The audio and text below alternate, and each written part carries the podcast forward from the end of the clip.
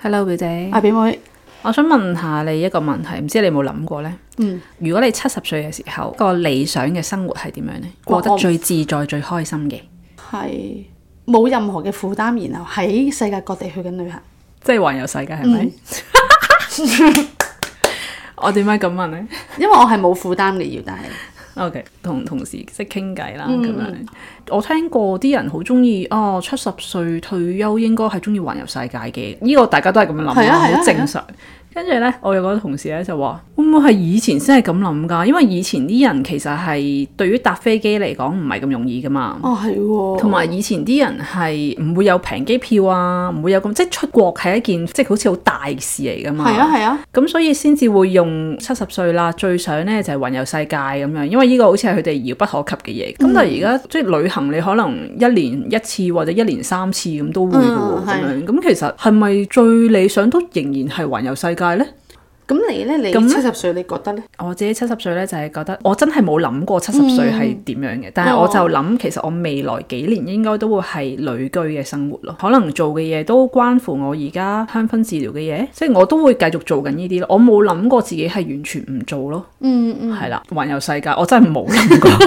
跟住咧，我哋就問另一個同事咧，因為哦當時我哋傾嘅時候佢唔喺度，跟住佢就話遊山玩水咯咁樣。跟住我哋就話哇，遊山玩水仲低級過環遊世界。佢只係將佢嘅長輩做嘅嘢係係哦就代入翻佢自己七十歲應該覺得咁樣係最好，去行下山啊，玩下， 無憂無慮，即係耍下太極啊咁樣嗰種。係喎，係咯，其實佢佢根本冇諗過而咯，啊係喎，冇諗過自己最理想嘅生活係乜嘢啊咯。啊我哋應該要諗下我哋理想嘅生活其實係點，冇可能覺得自己而家目前唔能夠達到理想生活噶嘛。係即係咁邊有人會好想自己喺一個好唔理想嘅環境度生活啫？嗯我哋大家都係追求建立自己最理想嘅環境，咁點解唔喺目前建立，要喺嗯七十歲退休之後先建立？只係覺得其實啲人係冇思考啫。咁但係你有冇諗過七十歲你嘅關節會唔會好 痛？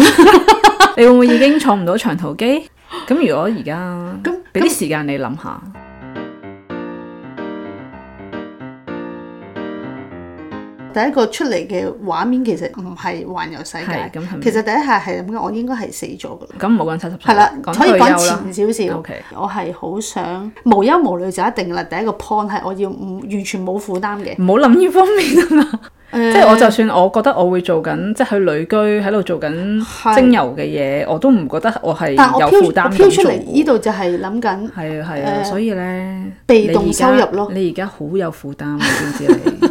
係你啊，放低一啲 啦，其同實埋你唔使咁大負擔。同埋被動收入咯，我喺度諗緊。即係你嘅意思係，你已經係因為有被動收入而無憂無慮啦。係咁之後實際其實你係做緊啲咩呢？係咪？因為呢啲唔係生活嚟噶嘛，係一個條件嚟噶嘛。即係你之前講嗰啲，嗯，我有個畫面就係有個屋企嘅，嗯，好空間感嘅，有塊田嘅，係種下啲小植物 嘅。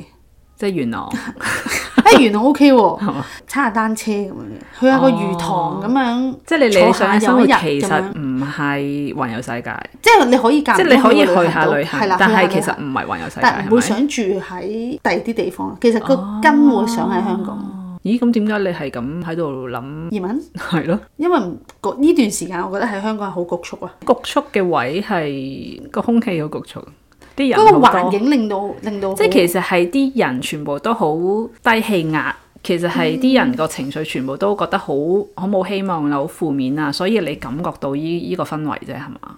如果你話去即係想去英國呢件事，其實我諗其實純粹其實你咪想好似去旅行咁樣咋，或者係可能住長啲，即係三個月咁樣嘅咋，唔係真係覺得我要喺第二個地方度開展新生活，唔係呢樣嘢㗎，係嘛？有幾樣嘢嘅。第一樣嘢就係點解我當初想要去，我想喺嗰邊即係有個動作係 settle 咗而家，即係我要我要去 settle 一樣嘢，譬如有個有個住嘅地方啦，即係 settle 一個新嘅生活啦，可以咁講，唔係一個香港依家誒嘅生活啦，我做緊嘢啦。係一個另類啲嘅嘢嚟嘅。咁點解唔喺而家開始做？點解要喺嗰邊點先做？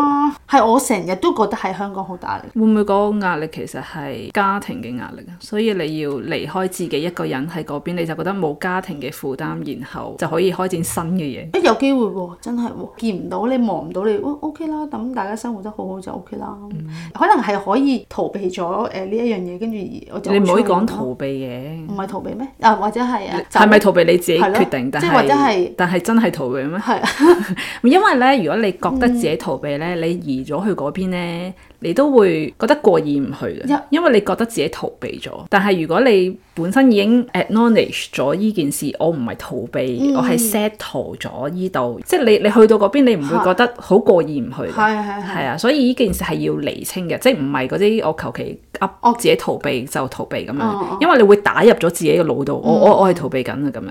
咁會唔會想旅居咁樣呢？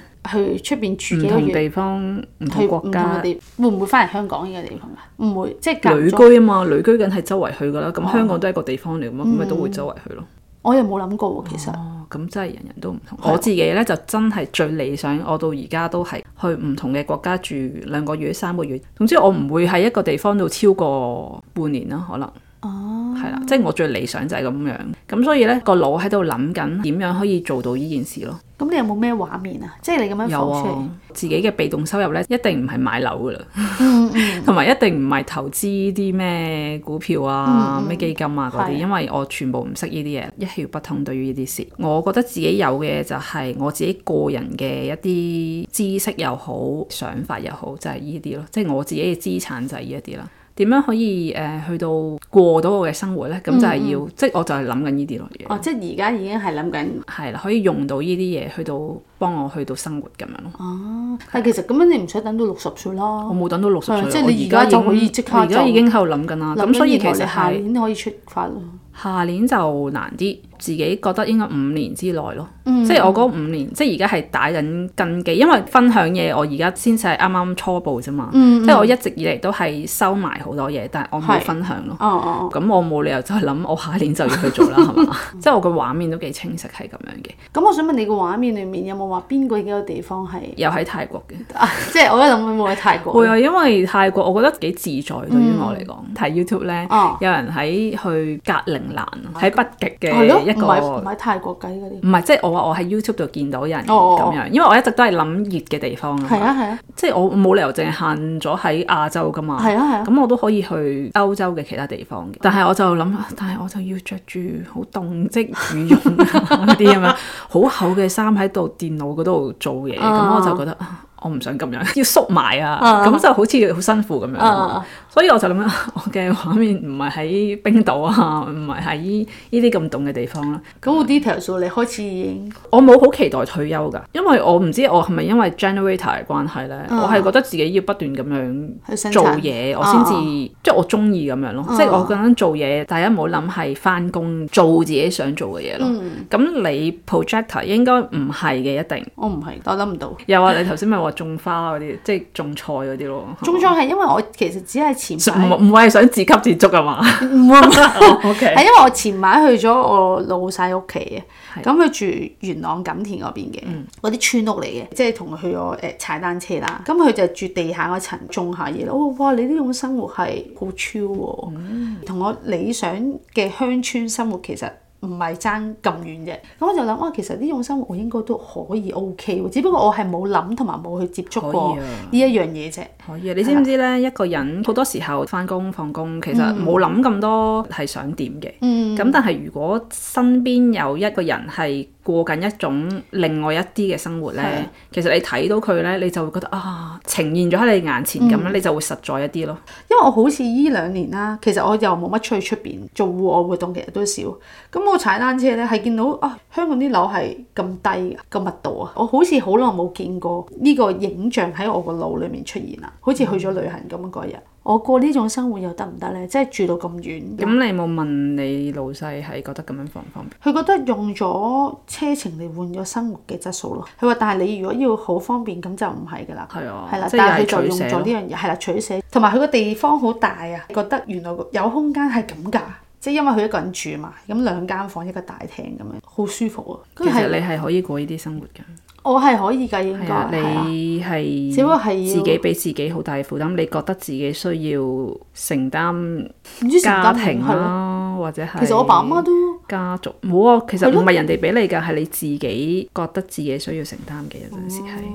其實佢哋足夠養自己㗎啦，基本上即係佢唔係好需要你嘅。唔係講緊呢啲理性嘅層面啊，哦呢啲、理性嘅層面就梗係咁樣講，係你都係有一種情意、情感、哦家族嘅情感，即係你係、可你覺得呢個係牽絆咗你，但係其實可以唔係咁樣嘅，大家嘅關係可以平衡一啲嘅。哦，嗯係咯，即係呢個你自己諗啦。唔、知大家七十歲之後或者退休之後又想過啲咩生活呢？多謝大家收聽啦！如果落我哋 I G 九 F dot is not easy，拜拜，拜拜。